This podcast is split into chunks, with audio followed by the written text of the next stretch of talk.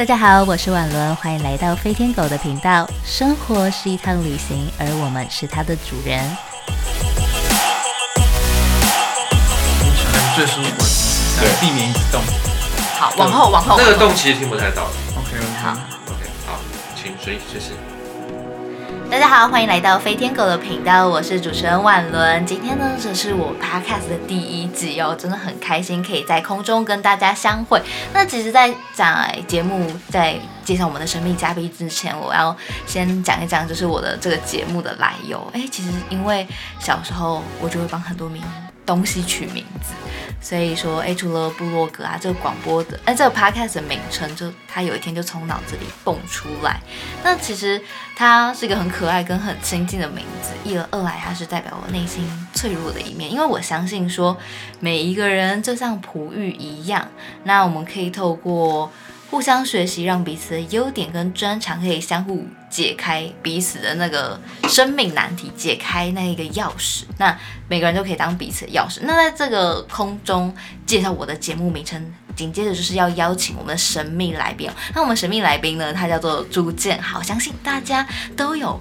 听过他的名字。然后有有些人会说，哎，他是哲学网红，以尼采出名。可是其实建豪，你应该不会自己称为自己是哲哲学网红吧？嗯，不会不会。对，哎，先跟大家，先这样空中的好朋友们先自我介绍一下。嗨，大家好，我是建豪，很开心能够被婉伦邀请上他的这个节目，和大家分享。频道，对，很开心可以被邀请到飞天狗的频道，和大家分享我对于尼采哲学的一些想法。哦，建好，就是你会怎么样去跟大家先，就是你会希望大家怎么样去说你呢？因为人家都说不是，应该是说。不是说是哲学网红，嗯因为其实你在关键评论网，据我所知，你在关键评论网还有在一些地方都有自己的专栏，甚至最近还会帮天下杂是天下杂志吗？还是商对，天下杂志还有静好出版社。对，就是会写一些书评。嗯那是那这最这个可不可以跟我们分享一下 OK。首先，为什么我不会使用网红一词哦？是因为网红通常会带有一种贬义？呃，哦也未必是贬义，但至少至少会有亲民的面向。换句话说，哦在哲学上是要做哲学普及嘛。但我觉得我本身一方面我没有很专心致力于在做哲学普及，一方面是我觉得我确实哲学普及的能力跟程度还不够。对，所以我不太会使用“哲学网红”这样的词，这个无关贬义啦。哦，原来如此，是这样子。哎，那就是对我如果没有记错的话，未来是不是也有计划要去德国留学啊？嗯，对，是目前的话，因为我是硕士生毕业嘛，对，那我博士的话会想要去德国的莱比锡大学跟波恩大学就读。那我想要读这两所学校，是因为那是尼采他在学生时期读过的学校，所以我想要当尼采的学弟。哇，学校的选择就是想要跟想要当尼采的学弟，对，致敬尼采。对，那哎，我很很就是大家有时候啊，都会就是说到朱建豪，有时候会就会想到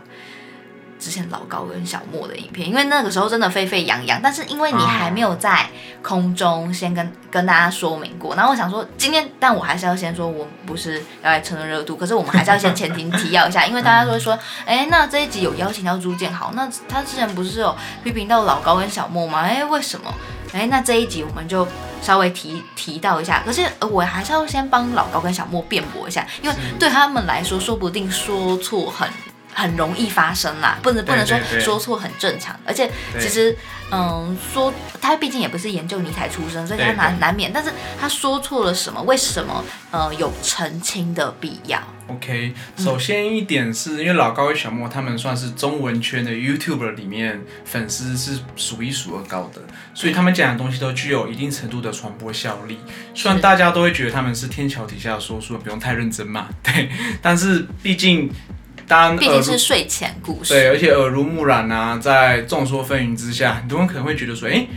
可能是真的哦，这点也不能否认。很多人会把老高讲的话多少会当真，总不可能全部都是当假的嘛。毕竟人的大脑机制不是这样子运作的。对，那所以说为了不要让大家对于尼采有一些错误的认识，所以我觉得不只是对老高啦，批判那些粉丝量较多的、声量较大的人讲出一些比较学术性的一些东西，其实是有必要的。嗯，我很认同嘉豪所说的，但是我还是要帮大家问一下，就是说，那最大的错误是什么？最大的错误，我觉得会让人认识，因为其实哲学可以不可否认的具有生命哲学的面向，就是帮助我们如何面对生活中啊，或是工作上、职场上，或是感情上的一些困境。嗯那老高当时讲的就是认为说，尼采哲学是。呃，帮助我们如何转换心态。以我们世俗世俗的话来说，就是山不转路转，路不转人转嘛。所以，但是其实尼采并不支持这个观点，反而是背道而驰的。这比较像儒家吗？是吗呃，？也不是以呃，如果以西方哲学的脉络的话，会比较像是斯多格主义，古希腊的。对，简单讲就是我们尽量只能做到我们能够掌控的事情，那无法掌控的就算了，随他去。那么当然，这只是一个那么尼很粗浅的。采，嗯，对，那么尼采他是更接近哪一个部分？就是他应该要怎么样说才会更精准，并不是山不转路转嘛？你刚刚有提到，是是是，尼采的话，他反而因为尼采他的哲学很大一部分的养分是来自于古希腊文化，那尼采特别推崇古希腊悲剧，是。对，所以尼采他反而会认为说，这是尼采个人的诠释啊，想要先声明，这不算是学界共识。尼采他会认为古希腊悲剧的意义在于说，那些英雄之所以抵抗命运中的那些不幸，并不是因为他认为我之所以我只要抵抗了就可以去扭转这个不幸，而是我去抵抗的过程中可以彰显自我的价值、自我的主体性。对，所以尼采就像我们一个世俗的话常讲的，我之所以抵抗，并不是因为认为我可以改变这个世界，而是为了不让这个世界改变我。对，所以这是很重要的观点。对，所以其实是有。就是主主体性，它的独特性又更出来了一点，没有说就是山不转路转就这么简单。对对对，对，但 其实我还要跟空中朋友说，其实建好啊，在研究尼采应该已经有六年了嘛，经营六年的时间。那其实对你来说，你为什么那么喜欢尼采？嗯，OK。对，其实我很喜欢尼采哲学嘛，有时候甚至我在我的脸书的贴文上面也会用尼采的一些观点来佐证我的观点。其实有人好奇说，哎、那你为什么不讲自己的话就好了？嗯为什么一定要言必称尼采？但是我倒觉得是因为我发现我跟尼采的想法很契合，所以严格来说，灵魂伴侣，呃，可以这么说，跨时光的灵魂伴侣，就像尼采当初觉得叔本华是他的灵魂伴侣。哇，对，所以说我之所以呃很喜欢尼采，并不是说尼采是对的，然后我就变成是什么都要以他为一个标准，而是因为我发现他的很多想法跟我很契合，很像我，值得被我，因为他讲的比我还好嘛。虽然我们立场很多都相近，但是他如果讲的比我还好、更深刻，那我何不参考他的说法呢？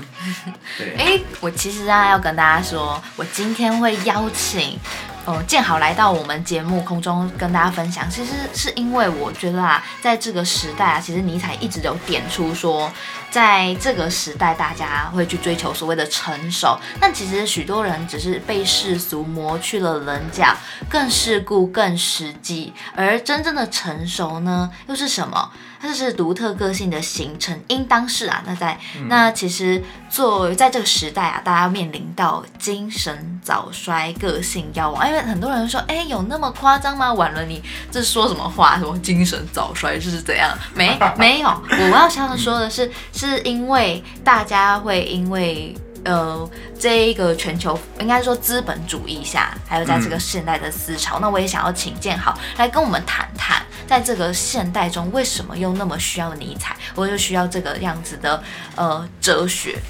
是，嗯，来帮助我们的嗯精神生命或生活。好，谢谢婉伦。那我觉得尼采哲学对于我们现代人最大的帮助是，首先，呃，我们这个时代有一个特征是像躺平主义，就是躺平主义的由来是什么呢？我个人认为是我们现代人想要透过自己的努力，在社会中谋取一席之地，例如说职场上的升迁啊，或者是买房买车啊等等。但是我们会发现，这个资本主义的社会，我们这些可能不是一出生就含着金蛋子出生，赢在起跑线上的这些人，我们发现好努力都达不到我们自己想要的东西。有一些人会说，他们可以去当业务，就更容易达到。还有一些就是直销的社团，就是加入我，让你赚更多。对对对还有一些虚拟货币，哎，但我没有，我没有踏伐虚拟货币等等。好，那嗯那你为什么？我们先不要讨论容不容易啊，嗯，是，但是你觉得最为什么会需要？对，我们为什么会需要哲学？而且哲学某部分来说也是爱智慧的延伸，还有爱追求生命哲呃精神灵魂的超超脱嘛？我不知道你会怎么去诠释。应该说，回到哲学比较学术上的定义，会认为哲学追求的是真善美，追求真理，还有什么是良善的？我马上想到法轮功。对，但这是所谓，但是当你读哲学系大一、大二的老师，不管是教哲该是哲学史，都一定会讲真善美，这是一个关键字。OK，好。那嗯，回到刚刚的问题，就是其实严格来说，我们未必什么都需要要去问哲学，因为哲学是一个很笼统的概念，因为哲学基本上包山包海。对啊。但如果是你对于生命有所困惑，那我们也需要去问，我们要问哪个哲学家？因为每个哲学家。对于哲学问题处理的都不一样，得出的结论都不一样，是不是对的？甚至还另说，甚至对的这个概念可不可以套用在哲学上，也是一个很后设思考的大问题。那我们就回到为什么尼采哲学可以对我们有帮助？嗯，这个就是我们想要听的。对，注意我说的是有帮助，我不是尼采是对的，因为尼采未必是最佳解嘛。OK，嗯，那尼采他为什么可以帮助我们，可能去重新醒思这个资本主义下躺平主义的问题，是因为我们。现代人总是认为说，哎，我之所以努力，例如说我读某个科系，或者是我投入哪个职场，我就可以成功。换句话说，我们常常都是带有某种目的性去做事情的，对。但是我们发现，当我们达不到这个目的的时候，我们就会很深的挫败感，对吧？对对，所以说尼采可以帮，会被这些目的跟目标所左右。例如说，还有很多人会说，哦。高中生说不定还会觉得说我们就是被升学主义给捆绑了。是，嗯，你续你继续说。对，OK。那尼采的话，他会认为说，首先我们之所以努力本身的意义，不在于说是要追求成功这件事情，而是在这个努力的过程中，我是否成为了我。我是否因此而遗失了自我？我是否成为了我？对，是的，这是很存在主义的一个用词。对，因为尼采哲学一个最根本的关关，它有个关键字叫做上帝意识。上帝意识本身算是比较西方社会语境下脉络才比较谈得起来的东西，但是总归而言，尼采哲学是要鼓励我们如何不被世俗的框架跟眼光。所左右，不被他们所绑架，所以有的时候，当我们想追求某些成功，也必须思考的是，我想追求的成功是社会定义下的成功，还是我自己所追求的成功？哦，我明白了，就是很像是，虽然大家都追寻着这样子的目标，但是真正内心的声音，真的是驱使我走向那里吗？这是是不是又跟什么羊群啊？就是。有一个是羊群哦，羊群效应啊，这算一个心理学的一个名词。那尼采的哲学确实很大一部分跟羊群效应有关。简单讲，就是我们认为什么是对的，什么是错的，什么是好的，什么是不好的。我们多大程度上是盲从那些权威啊，或是价社会价值观啊，或是那些世俗眼光下的框架？其实尼采哲学跟您的这个节目很像，就是我们做生活的主人。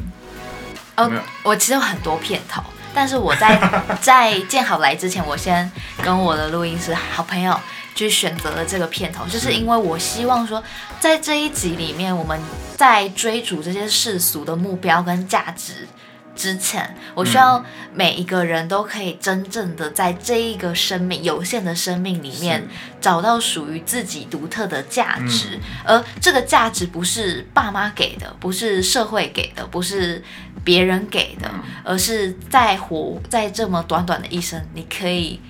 有一点不同的，是。不同的属于自己的。对啊，所以现代人不只是需要尼采的哲学，也需要飞天狗频道。也没有，就是我想要当空中的好朋友，就是在这边，因为我其实我很喜欢，我其实在这录这一集节目之前，嗯，我们建好友就是推荐了一本书，叫做呃尼采在世纪的转折点上，那他也是周国平老师写的。哎，你先帮我们介绍一下周国平老师这一。OK，大师。OK，呃，我先讲简单讲一下周国平呢，他本身其实也是哲学本科生毕业，那还是文学家哦。对他同时也是在中国算是名闻遐迩的文学家。是，对，那他其实写的这本书，尼采在世世纪的转折点上，通常也是我会推荐给，呃，对尼采哲学还不熟悉，但是又不希望读得太 old school 的那种很学术理论派，硬了。对，很艰深晦涩的朋友可以去阅读的。首先有两点，第一点是，确实周国平本身身为文学家，所以他在笔法上会特别的被润饰过的很美，而且符合大众的口味。前面还蛮浪漫的，我自己觉得读来了。那你继续说，嗯，对。那第二个原因呢，就是因为其实周国平他在前面的前言，他就很清楚的表明，因为尼采哲学其实探讨的问题太大了，太复杂了，所以他这本书主要是聚焦在尼采的尼采哲学中关于生命的探讨跟反思这一块。所以换句话说，这本书是关于尼采的生命哲学。的书，所以我觉得也非常符合或是切合当代人的一个需要。对啊，其比较切合当代人的需求，是因为他，嗯，他这一本书，他其实也带我们去回顾一切价值的重估。而且其实很想在读这本书，我也明白到说，哎，其实我们，而且我们也一直都知道啊，就是不管是维基百科查还是去搜寻，我们对尼采的生平，我们都知道尼采他其实是一个很需要爱。他也是一个很孤独的人，但他又需要孤独。对。然后也因为他的性格决定了他的命运，就是很多人对他后后来的诠释啊。那其实他的就是在这样子的这个孤独，对你来说，你也是一个哲学家嘛？那你对你来说孤独是不是也很需要？那现代人是不是需要孤独？我记得我们。这样好像讲到以前，我们国文老师都会讲到孤独很重要，然后我们需要思想的思辨能力。哎，嗯，OK，我先澄清一下，我本身不是哲学家，只是一个小小的哲学学者。当然，这样的一个区分在英文世界里比较没有，但是比较是英那个英美体系下比较没有这样的区分。但是中文的世界里确实会认为。要被称为哲学家这个开头哦，对，因为哲学家很有可能，因为哲学家很有可能他又要全新是属于自己的，呃，你要有创新的观点，创新的观点，或者是你像黑格尔或是像朱熹那样成为叫做百科全书式的学者，对，所以说你要成为大哲学家，你要么是你足够创新，要么就是有足够引领时代，不然就是你的学术功底。在学界基本上是公认的第一把或第二把交椅的那种等级，对。那我目前离这个离这三点的距离太远了，所以我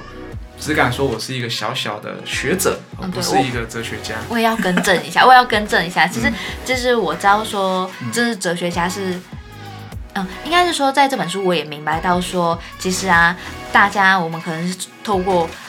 之前你才不是就有说到什么？现在的我是敢于自己来追求智慧，自己来做哲学家，而过去的我只是崇敬哲学家们。那因为他在各方各面努力寻求智慧，他过去也只是他说他只是崇敬和爱慕智慧的人，他不再是一个古典语文学者。那倘若没有独立的创造，那又算什么哲学家呢？所以其实建豪你也不敢说自己是哲学家，你说你是学者。小小的学者，对，因为毕竟尼采其实说这句话，他他这个观点比较可以见于他的一本著著作，叫做《人性的太人性的》，就是《Human All Too Human》这本书里面。这那为什么尼采会这样讲呢？是因为尼采刚好那个时间点之前，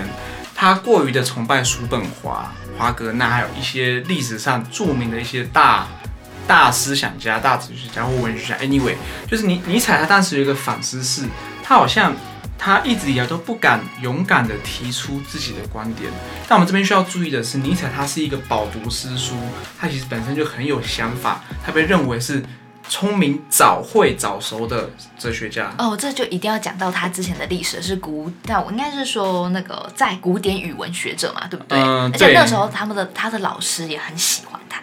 对对对，李奇尔，李奇尔他的恩师，甚至还是他的老师推荐他。写信到巴瑞士的巴塞尔大学，才让他可以破格，还没有取得博士学位，就直接成为那边的教授，超级年轻。他很年轻的时候，其实就刚开始啊，其实被大家很看好。但是因为他原本是从合群时期，然后走到沙漠时期，又走到创造时期，他其实很辛苦哎。他甚至势必还就是他的命运也。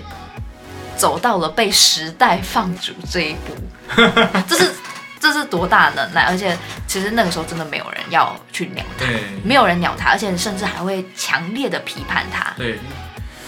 因为当时之所以尼采会那么不受待见，首先有一个根本问题是他的哲学，不管是书写方法还是他的研究方式，其实非常不符合当时学界的主流。尤其是那个时候，我记得他的那一本著作是什么？悲悲剧的诞诞生，他的第一本著作，对对对。对，那这本著作的话，其实受到当时学界严重的抨击啦。古典语文学界本身就不待见，因为他的很多观点被当时的，因为当时的古典语文学界很重视叫做原始材料的分析跟收集，所以说他们认为尼采他在所谓的事实的考据上不够严谨。那哲学学界其实也不待见，因为那本书批评了苏格拉底，因为苏格拉底他在哲学学界的地位是非常崇高，甚至可以这么说，整个西方哲学两千年来的历史都是苏格拉底跟柏拉图的一个注脚，可以这么说。当然这这个观点是某个学者提出的啦，对。那但尼采他确实有告诉我们一个重点，是我们不能够只是。呃，非常的以学救式的态度去看待那些学问，我们也需要把它赋予某种生命上的一种活泼跟色彩，如此才能够为我们所用，成为一种很新生的学问，而不是这样子有一种蛀虫式般的去读那些著作，这样的话其实对我们的生命本身是没有帮助的。嗯，我我还很想要问建豪，是说，其实啊，很多人会说，在尼采的著作里面，他也有贬驳说人类的这个既是愤族之论之外，而且他他们还有说到一个，嗯，哦，我记得尼采说过叫做宁愿绝望胜于投降。为什么？就是尼采有时候说的一些话，我们真的当下会很不解。对那对对对对。那那这为什么尼采对于你来说又如此的迷人？OK，先首先我先强调一点是，通常如果朋友要问我要读尼采的哪一本著作，我绝对不会推荐那那本如雷贯耳的《查拉图斯特拉如是说》。为什么？因为那本书本身是很硬，那本书。也也不是，因为它本身是真言体，就是它不是一个严格意义上的哲学著作，它比较接近诗歌或是某种剧本的形式。换句话说，那本是尼采的集大成之作。尼采他本身就是一个很浪漫的诗人，所以他想要用某种诗意的方式来阐述他的哲学。如果想要真的去读尼采比较具有学术气息的著作，例如说《道德系谱学》。或或是悲剧，他像早期的悲剧的诞生，这反而比较符合学者的，或者是在逻辑上、理性上可以理解的一种书写方式。所以说我反而会推荐查拉图斯特拉要尽量往后去看，而不要那么早看。对，所以这为什么很多人会看不懂尼采的著作，本身是因为你本身对于尼采的哲学理解还不够。对，OK。那再回到刚刚婉伦提的一个问题嘛，就是我们要如何面对个性的早夭和衰亡，还有尼采为什么他在后面会如此被批评了这么多，以及我们要如何就是面对这个世俗的眼光。那么我觉得，对啊，而且他还提到说，嗯其实现代文明使根萎缩，使花朵凋谢，而且本能和精神都双重退化。对对对，那尼采的嗯用词非常的严严重跟犀利、哦，人类变得衰弱而平庸了。对对对，其实这可以提到，当时尼采他所活的时代是达尔文的演化论最兴盛的时期，而当时在达尔文应用在所谓的社会上的理论，就是所谓的社的社会达尔文主义嘛，跟进化论也有关系。就是当时的主流观点认为，他们所处的时代是人类中最好的时代，因为他们相信人类是不断进化的过程，所以现在的我们肯定比五百年前的我们还要更好，甚至比两千年前还要更好。这算是一种在演化论或是社会达尔文主义之下必然的论点。但尼采反对这个观点，因为尼采认为说，没错，确实人类的集体协作能力更比以往更强了，但重点是我们的这个集体的价值是由牺牲个人的价值换来的。换句话说，尼采他反而提出一个质疑说，其实这也符合达尔文的演化论的基本调性啊，就是呃，通常个人力量最弱的群体，通常也会团结力量更强。例如说蚂蚁，我们很少见到一只蚂蚁有多厉害，但是一群蚂蚁聚集起来就会非常的强。对，但尼采认为说，我们现在的社会就是牺牲掉那些不够合群的独特的、强大的个体换来人类整体繁荣的进步。所以，所谓的个性上的早夭跟衰亡，也符合尼采对于当时社会达尔文主义的一个批判，就是 尼采认为，当我们牺牲了个人价值去换集体主义价值的时候，这本身就是不对的。因为当我们这样做的时候，多元的价值就消亡了，我们需要去追求一个固定的、统一的一个解答。多元价值的展现。那其实，嗯如果说尼采生在这个社会、这个时代，他说不定还是应该说人权实践家，或是真正的为很多，说不定还是那些就是各种多元价值的一起可以一起摇旗呐喊的好朋友。嗯要说到人权这个词，可能不一定是说人权，但应该说多元价值、多元的尼采绝对会捍卫多元价值，对。但是尼采他的想法也比较独特，就是尼采跟我们现在，例如说阐述的政治正确这一块，例如说我们必须得尊重差异什么的，嗯。尼采倒也不会，尼采反而会认为说，我们应该没有要尊重差异。也不是尊重，就是你说，你说，尼采反而会，因为尼采其实哲学有一个很明显的缺陷是，他比较缺乏社会学的一些观点。例如说，尼采会鼓励我们应该要努力去发表自己的观点，嗯。但但是即便这个观点可能会批判或是贬低或攻击他人也没关系，因为尼采在预设的是，当我们多元价值的这个。价值观已经是我们可以认可的时候，那么那些被我们所批判的群体，他也会回来批判我们。尼采他有一个很著名的观点是，竞争跟斗争会带来繁荣。哇，竞争跟斗争会带来繁荣。他竟然是一个鼓励斗争的人。对，所以说，假设今天我们批判了别人，你才会鼓励说，那你要批判我们呐、我们彼此说自己好，好在哪里？我们都不认同对方是好的，就只有自己是最棒的，那么多元价值就展现。但是这边会有个问题是，假设如果被批判的是弱势族群呢？对，所以尼采他确实缺少了某些社会学的一些或政治学的一些观点啊，就是一旦牵扯到整个的社会结构，那么假设见我是强势一方，批判弱势的一方，那这个时候多元的价值又很难展现了。这确实是我们要读尼采哲学需要注意的一些小小的缺陷，而且遗憾。因为你要，那你批判被批判的人还要有那个知识背景，他还有脉络，而且他要有足足够的脑袋跟逻辑去加以回击。这一件事情，我觉得也也是不容易。嗯，是是是，因为有些时候，如果假设被批判本身就是弱势的一方，他们话语权本来就比较低，甚至某些弱势一方可能教育程度也没那么高，那么他们如何捍卫自己的立场，就会成为一个问题。我很想要问建豪一个问题，嗯，就是这也应该也是我们最后一个问题，就是是对于我们现在来说啊，我们的一般的。就不管是高中生，还是呃各各行各业各个年龄层的朋友们，那或者是已经出社会的朋友们，那对大家来说，我们一般人要怎么样亲近哲学？因为我知道，据我所知，许多大哲学家都是贵族子弟啊，并没有那个背景。那我们最后我们要怎么样让这些哲学或让尼采活在我们的生活中，OK，嗯，婉伦确实或者是对我们一般世俗生活、日常有所是帮助？嗯，瓦伦确实提到一个很重要的一个观点，就是很多哲学家通常都是贵族子弟，嗯换句话说，他们整天就是游手好闲，不干正事，然后才可以去想那些哲学。那先不管这到底对或不对嘛，我们先探讨一个问题：如果哲学我们要去思考哲学的成本，真的需要高到我们需要花这么多日常的心力去思考？那我们一般人，可能上班族或是学生，我们一天有十二个小时都花在这些事情上面，那我们如何能够亲近哲学？对，那更何况还有像哲学也分为象牙塔、象牙塔式的哲学，跟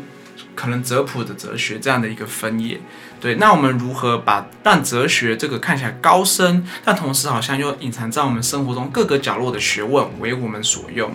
这确实是一个很重要的问题。那我会建议的是，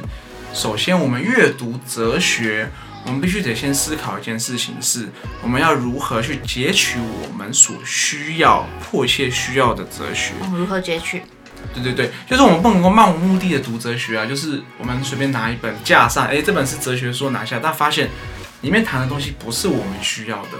因为哲学基本上它包含了所有的理论，例如说，假设今天我想要去解怎么解决我生活的问题，就不可能去读科学哲学或或是政治，诶，政治哲学可能会需要，对，但像科学哲学啊，或是宗教哲学，可能就离我们比较远。所以第一个，我们要如何挑选哲学的书，非常的关键。哇，挑选哲学书，对，因为现代人的时间太宝贵了。是，你说，你说，对 OK，如何？嗯，对，那第二点，所以说我会建议的是，我们可能需要去，你可能可以上网查，现在网络是一个很方便的工具嘛，你就查，哎、我我的遇到什么问题，或者是跟你周遭有读哲学的朋友去聊，哎、你会推荐什么书啊，这样才能够对症下药嘛。那第二点的话，如何让哲学走进我们的生活，我觉得。